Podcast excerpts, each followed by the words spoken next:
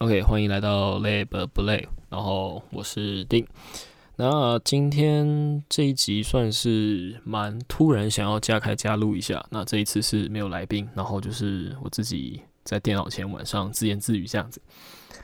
那会想录这一集，是因为最近又到了那个大学要做研究所申请的时候，然后就有一个学弟来问我说，到底要读什么研究所？到底是化学所好、生化所好，还是？呃，他本系的农化所好这样子，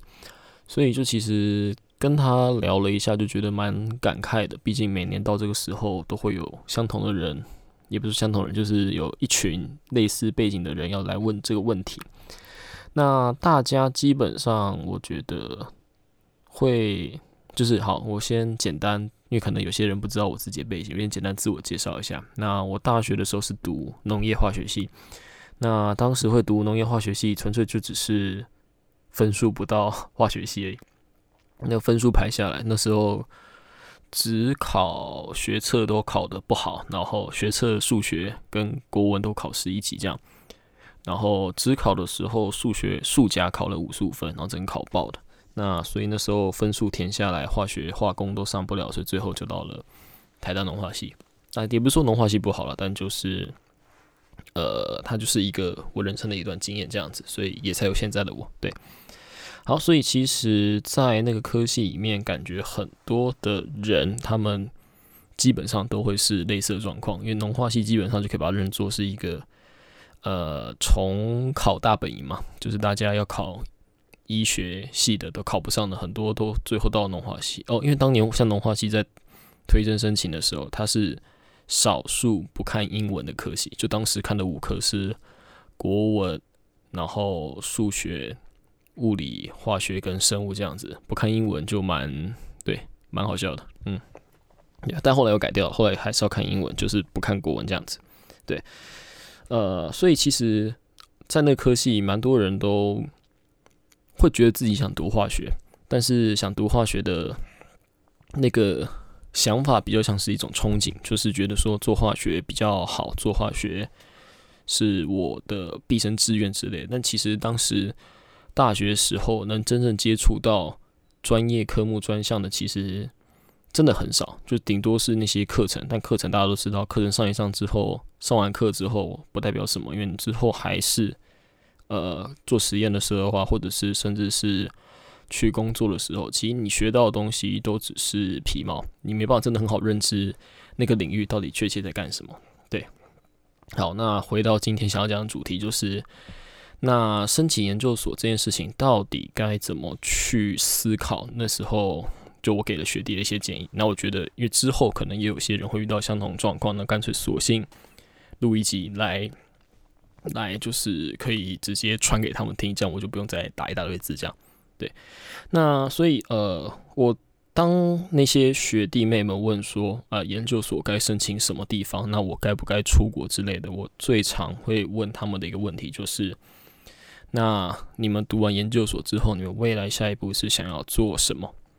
就是这是一个很重要的问题，就是很多人其实都没有想过，所以就一直往后拖延，就是从高中时，然后选科系，大学。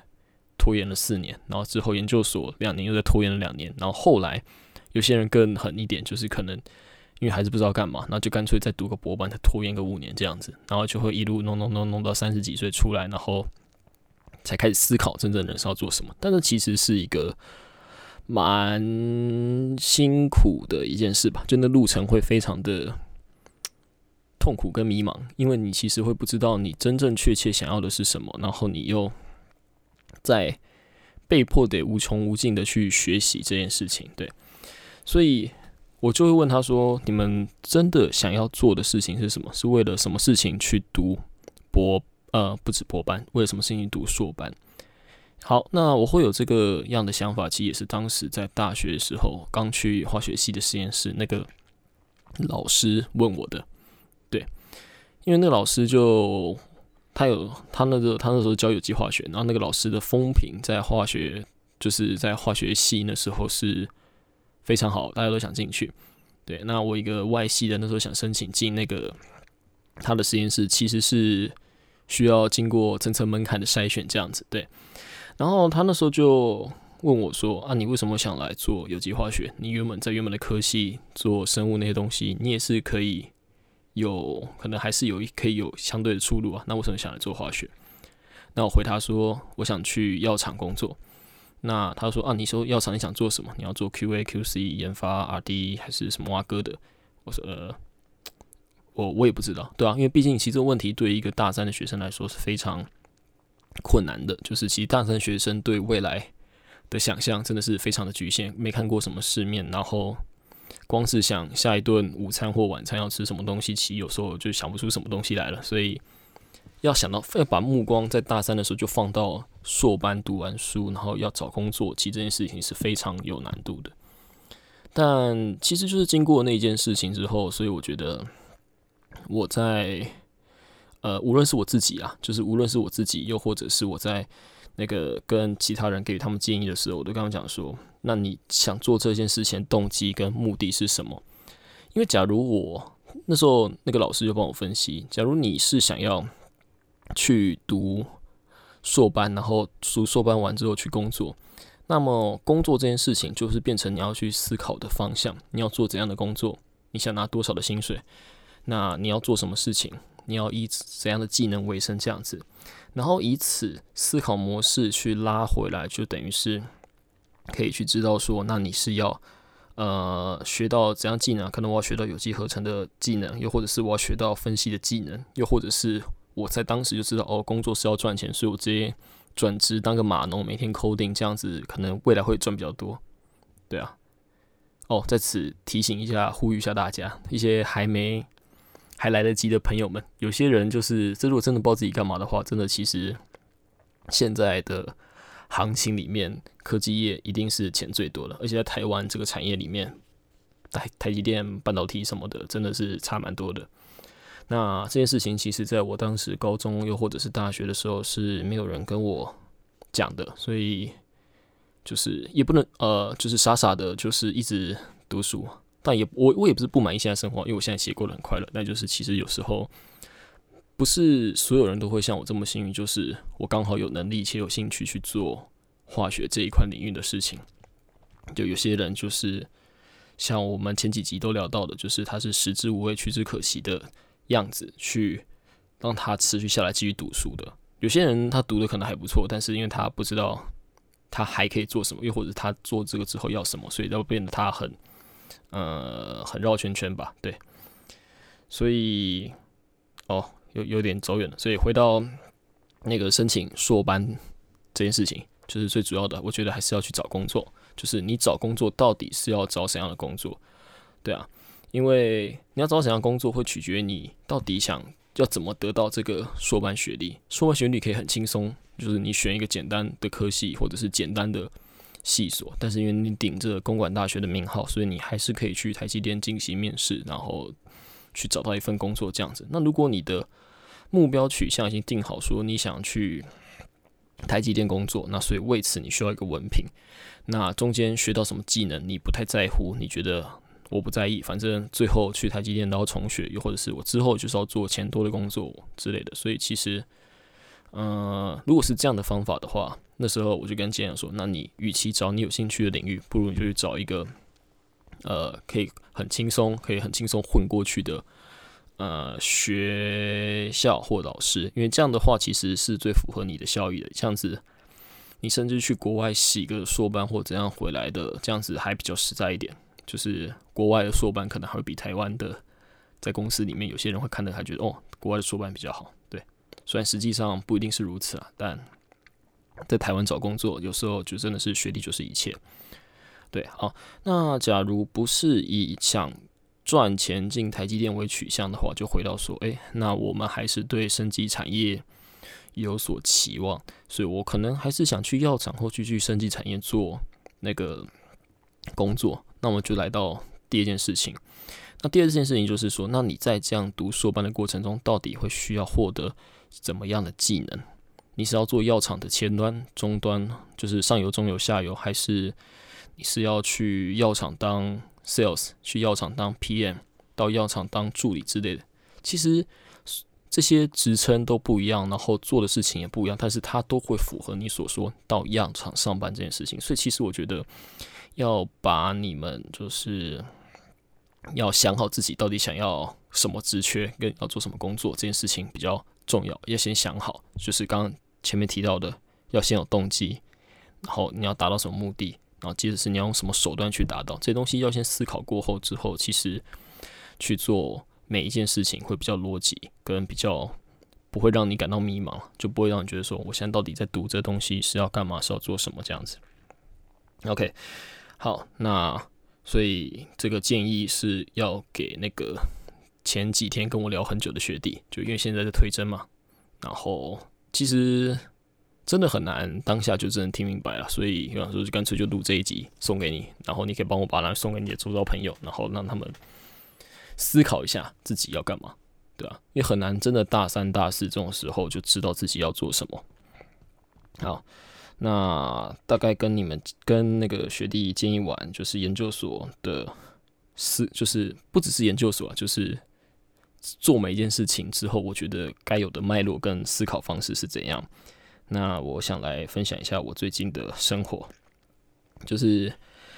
虽然我前面给了这么多建议，但其实实际上我也。还没有找到工作，而且我也没那么打算想要找找到工作，因为其实我自己现在我是七月五号退伍的，我在当完兵之后，我现在已经漂了快三个月。那很多人其实都会问我或关心我说：“那你现在要找工作吗？或者是你有打算做什么事情这样之类的？”对，那我有去问各个现在在工作的学长姐或者是同学他们的意见，就是说：“哎，那找工作到底是一个？”要用怎样的方向、怎样的方式去找怎么样的产业？对，虽然我前面头头是道，好像讲的我好像很懂、很屌一样，但其实基本上我也是一个在探索人生的人啊。对，对。然后我现在哦，回到刚刚，就是我问，就是我问到现在，每个都在工作的人，其实基本上都会说很后悔一毕业或者是一呃退伍就直接去找工作。他大家的给的建议都是说，他觉得。他的空窗期，他的 gap years，他的那个放松的时间还不够长，就是他可以在放假放更久，他就很后悔那么早找到工作，很后悔自己当时不听那些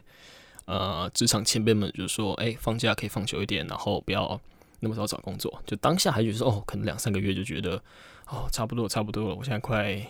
觉得有罪恶感了，有经济压力什么的了，那所以就是要找工作这样子。那因为我之前说完的时候。就觉得会担心钱的问题，所以那时候兼了很多家教。那时候我一周上课上十二小时，所以等于是一个月的家教总共是四十八小时。然后薪水那时候是一小时五百块，所以大家可以就是自己算一下，就是收班的时候的收入是怎样。然后还有加上实验室老师教授给的那个奖助学金嘛，所以其实那时候在硕班的时候，我有存了一笔钱。然后这笔钱其实现在。帮助我，让我还可以现在在待在家，就是做自己想做的事情，然后，呃，当对讲讲白话就是当个米虫在家里，但没有真的很米，就是因为我还是用自己的存款在过生活这样子。对，那因为很多人都是讲说，他们会觉得呃放假放的不够久，所以我就觉得哦，那我觉虽然我觉得现在三个月已经耍废三个月已经很废，但实际上应该可以耍废更久吧？那所以干脆就。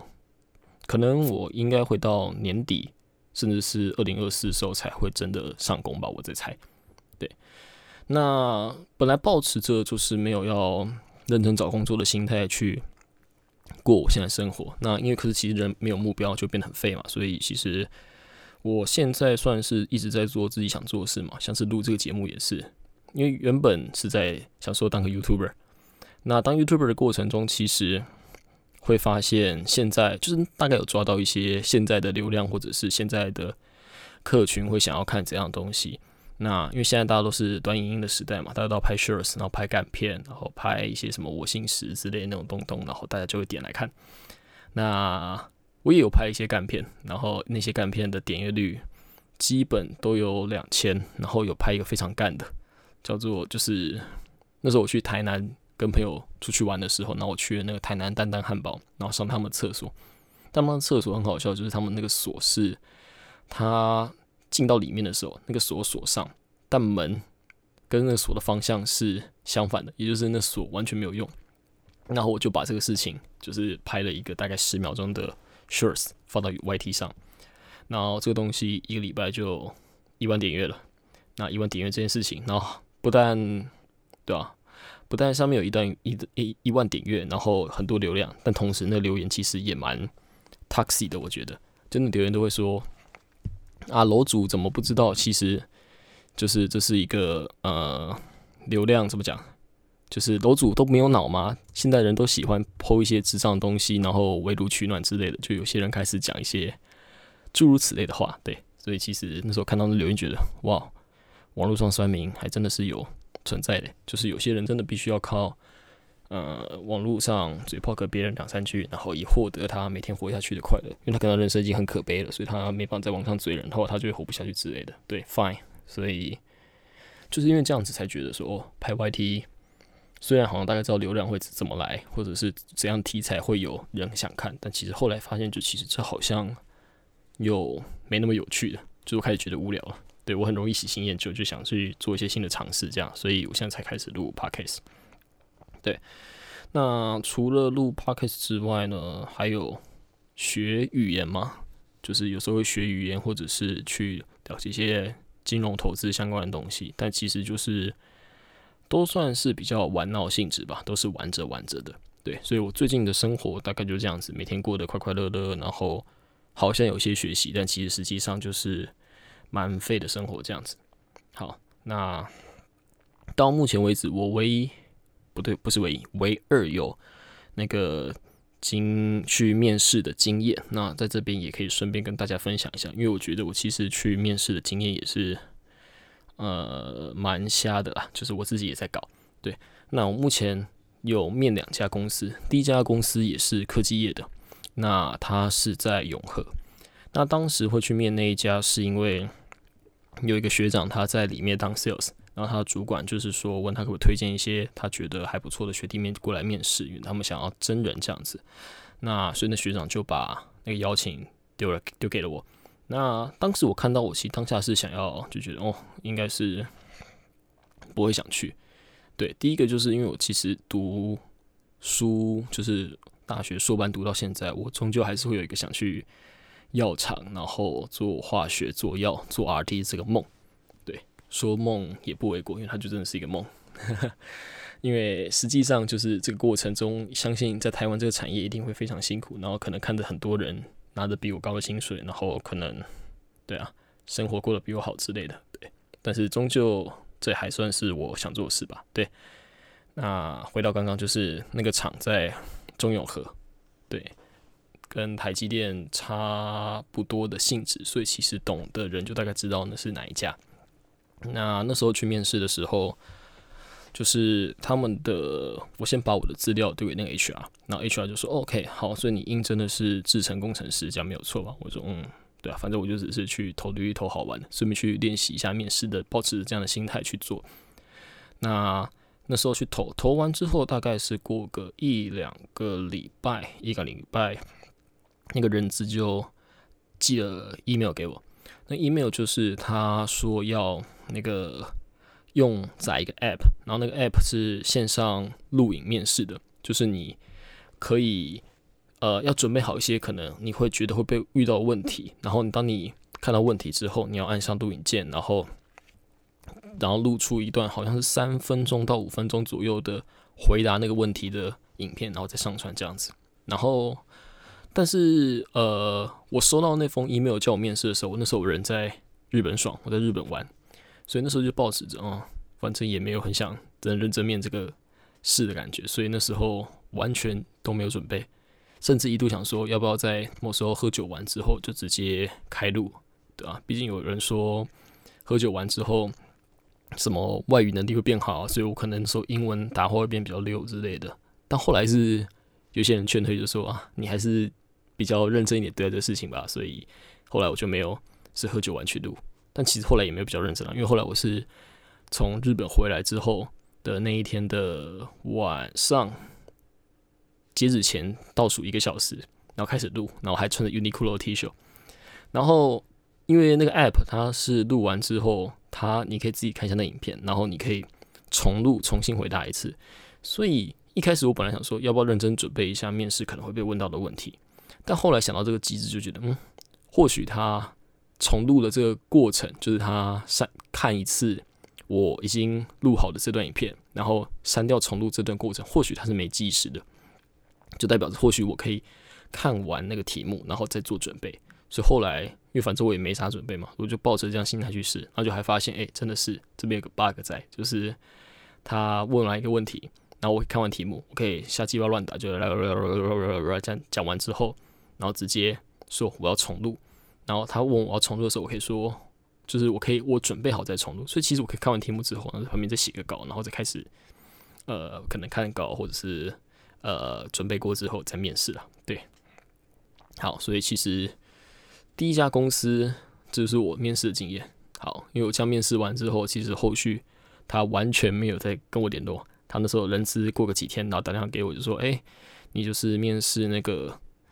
制程工程师的某某某啊。”然后他大概跟我聊了一下公司的状况以及公司需需求啊，怎么要穿五乘一啊，然后会每天 daily life 会怎样啊，要怎样加班啊，怎样之类的事情。对，他说：“哦，过个一两天后。”他就会在那我们呃不是一两天啊，就一两个礼拜之后，如果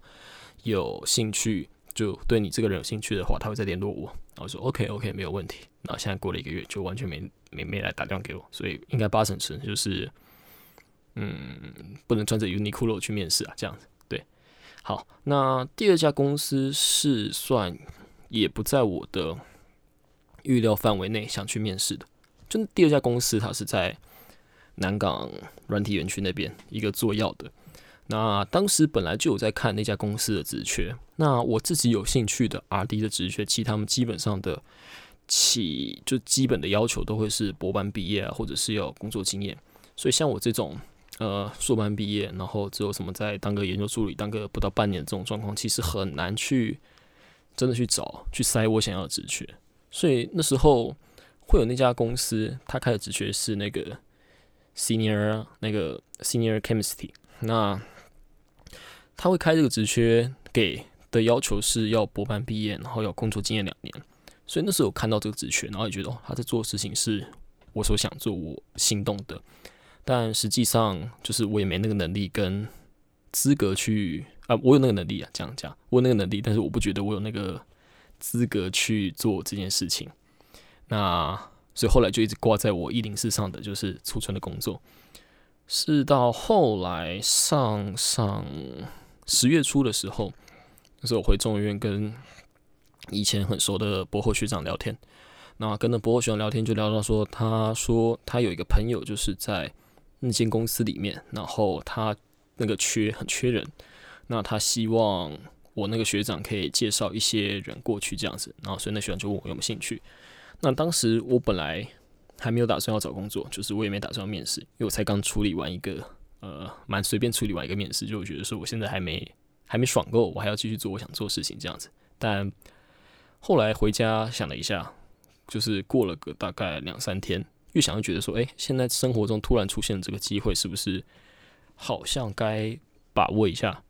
对，然后可是因为我就觉得说，我现在生活好像我。在学的东西或在做东西都还没做到一个稳定，所以我好像又想继续做，该怎么办？那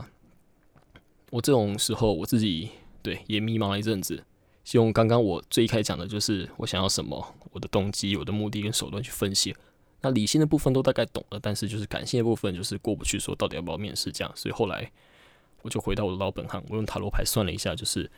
我去面试这件工作，或者是我不面这件工作的差别在哪。那当时我算出来结果就是说，诶，我去面这件工作的话，它后面出来结果就是呃，艰辛，然后新的开始，然后呃，生活会有一定程度往好的方向去做改变，这样子。那反过来，如果我不去面试的话，它会所呃产生的那个结果却是它直接出现了一张死神牌，对，它直接是死神牌。那死神牌在塔罗牌里面代表的是事先结束，然后。平等的死亡，然后代表着是呃就反正是一个非常，也不说，就是一个大家会普遍不想看到的一个胸牌啊。对，所以那时候看到这个结果就，哦，OK，好，那我就直接去面这些事吧。你反正面这个试也不一定真的会上，那真的会上也不一定会马上就上工，对吧？所以那时候保持这样的心态去面这个试。那因为这次就是我比较想要直觉，所以我其实是有比较相对认真去准备的，所以重点也是焦虑了一阵子。因为当他十月底的时候，他就是上上礼拜，哎，这礼拜他就寄了 email，就是跟我讲说，OK，那我们现在邀请你来面试，那你我们总共面试时间总共是两小时，那需要你准备一个大概二十到三十分钟的一个报告这样子。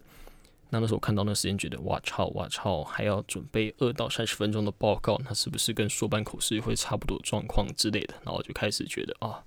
如果要全英文的话，又是很麻烦一件事，因为他就没讲英文了，可能已经都滴滴答答了。对，但因为毕竟还是想要这份工作嘛。如果真的有幸运，就是直接真的可以面试上那个 Senior Chemistry 的话，其实真的是蛮赚的。对，但后来其实知道就是。我的学历就是没有去让我直接当 senior，就是你一定要从 junior 开始当。好，那所以后来我就准备了我的硕班，因为我没有工作经验，所以他的二十到三分钟报告我也没办法报什么工作，所以我就基本上是以我硕班时做的研究去进行主轴去报告这样。但讲实话，我自己觉得我硕班研究应该就可以塞蛮多的，那个东西讲到一个小时以上应该都是没问题的，所以我就尽量的把我所做那些生物实验能删都删掉，然后把。做过的可能各种各样 skin 都放进去，然后去展现我有机合成相关的一面过去，对。然后到了面试那一天，因为我蛮紧张的，想说要不要先去准备下这样，所以我那时候提前了一个小时到那家公司，呃，那家公司的就是那个南软的一楼，然后接着大概在前半个小时进到那间公司，然后刚进去的时候，那边的前台的人就说：“哎，你是谁？”你来面试哈？你来面试这么早就来了？我就呃嗯，我想来先准备一下。然后后来我就被带到一个小房间，然后那小房间没有投影机，然后也没有电脑，所以那时候我想说，我这边可能就是要等待的地方。他有可能会带到一个有电脑或者是有比较完整器材的地方的的会议室吧。结果后来后来就是直接那个有三位面试员进来这样子。那其实我应该就是可以称作为学长的那些角色吧，因为其实大家都基本上学历都差不多。那那时候他们进来就开始说，哎，因为他们那个 Makecam 的主管他现在还在开会，所以我们现在先闲聊一下吧。那所以我就把我准备的印好四来给他们，然后开始边看边闲聊。那整个台湾过程中其实是蛮快乐的，就真的是在闲聊，聊一下自己以前在什么实验室啊，然后在做什么事情之类的。所以我就从呃我大学在干嘛，我硕班带什么实验室啊，然后我最近在录 p a c k a g e 之类啊，顺便过一转推销了一下 p a c k a g e 所以他们现在那几位面试员可能现在也听到这一集，对，那希望可以。录取我了，我觉我真的蛮希望可以进那边上班的，在这边呼吁一下。OK，那我觉得简单的时候就简单的闲聊了一下，然后聊到了以前实验室，然后那边就有一个学长，就是看到我的那个经验，就说：“哎，那你是在某某老师实验室的，那你现在是怎么可以离开那样子，离开那边这样子？”所以其实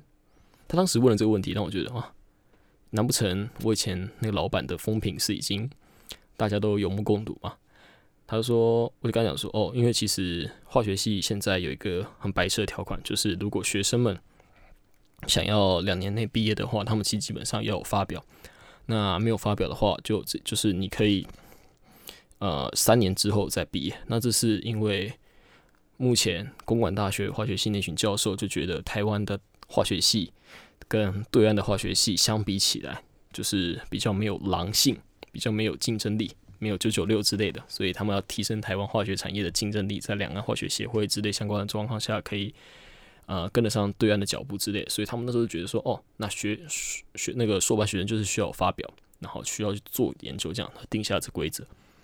讲实话是蛮恶心的，我觉得就是呃非常不 OK 的体制。但是很多人为了读那间学校，然后为了读那科系，所以最后其实要妥协啊。嗯，好，这又是别的故事了，所以其实扯远了。对我就讲到了这些事情，所以我就跟那个面试官，也就是那个学长就讲说，哦，所以我才有后面半年的呃研研究助理的这个经验，因为如果没有这半年的话，基本上可能那个老头也不想放我走，然后可能也没办法那么顺利吧。反正后来就想说，反正这半年兵单也还没来，因为兵单因为疫情的关系。很多人都卡着在当兵，所以其实并不是一毕业就可以直接去当兵的。所以后来在这半年，就是当了半年研究助理这样子，然后也有点像是牺牲召唤我的离开那个地方。好，然后反正跟那些面试官聊了很久，也嗯大概半小时吧。然后那个他们的那个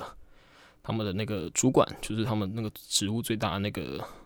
面试官进来了，然后也是简单寒暄几句之后，就开始做我那个说班研究的报告。那其实整段报告下来是不会到很紧张，然后其实蛮有趣的，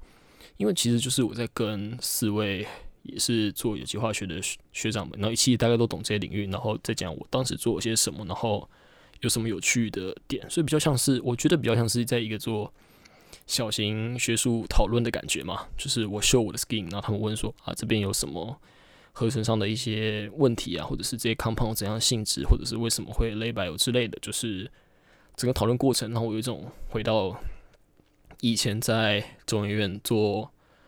呃做实验或做研究的时候那种快乐，不知道，就是在跟大家讨论的时候，都觉得会可能有脑内啡在分泌，或者是呃会刺激到脑中的某些回路吧，反正就是在讨论这东西很快乐，所以呢，整个面试过程中也是类似的感觉，就是可以感受到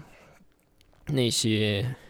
面试官们对化学有一定的热情跟兴趣，然后且有怎么讲，大家感觉都人还不就是都很好，就是对做研究的氛围感觉是那个讲话讲给给人感觉是蛮不错的，对，好，然后所以就是聊完整段研究，然后那时候其实原本预计说二十到三十分钟，那其实整个过程花了快要一个半小时在讲我的 slide 这样子，对。那讲完之后，就是问了一些问题。那当然，我就是会问薪水啊，或者是呃上班后会可能要做什么这样的工作，或者是怎样的生活节奏这样。那这一次算是我第一次谈，或者是第一次到真的到业界里面去问薪水这个东西。那其实蛮多公司他们都会有薪资保密条款，所以其实没办法得到一个很直接答案。这个我也是早就会知道的，所以那时候得到答案。让我心中大概有个底，就是那个数字会是长怎样，但那个数字其实基本上会是呃，跟那些科技业啊、半导体那些比起来，一定是差很多的。但是至少有个底，就是说他那时候那个主管跟我讲说，就是那薪水一定会比中研院好。那中研院硕班研究助理的基本薪资，因为其实你去网络上找都找得到，我没记错的话是四一八五五，所以就假设算四万二含劳健保这样子。那自己去乘一下十二，或者加年终十三点五吗？我有点忘了，反正就是大概那个数字讲那年薪。那那时候那主管是跟我讲说，如果去那个业界的话，可以拿，一定是拿的比中原那边好。所以听起来作为第一份工作，真的是一个非，就是真的是还不错的起步。所以我到目前为止真的蛮想进去那个地方了，但是也不知道。有没有机会？因为他们好像最近也是蛮忙的，可能要到年底才会知道有没有被录取这样，所以我可以继续漂一阵子，继续录 podcast，做一些节目这样子。那其实这集到现在也讲了快三十多分钟。那其实我自己发现，第一次自己用就是这种自言自语的方法去录这个节目，发现其实还蛮有挑战性的，因为蛮尴尬的。那个看着电脑。然后看着那些收音的样子，看着音轨在那边跑，但是，嗯，在组织自己的话语的时候，其实蛮有挑战性的。我很常就是在空中，就是中间连段的时候，就是会说对，或者是就是或者是大概就是之类的发语词，然后可能，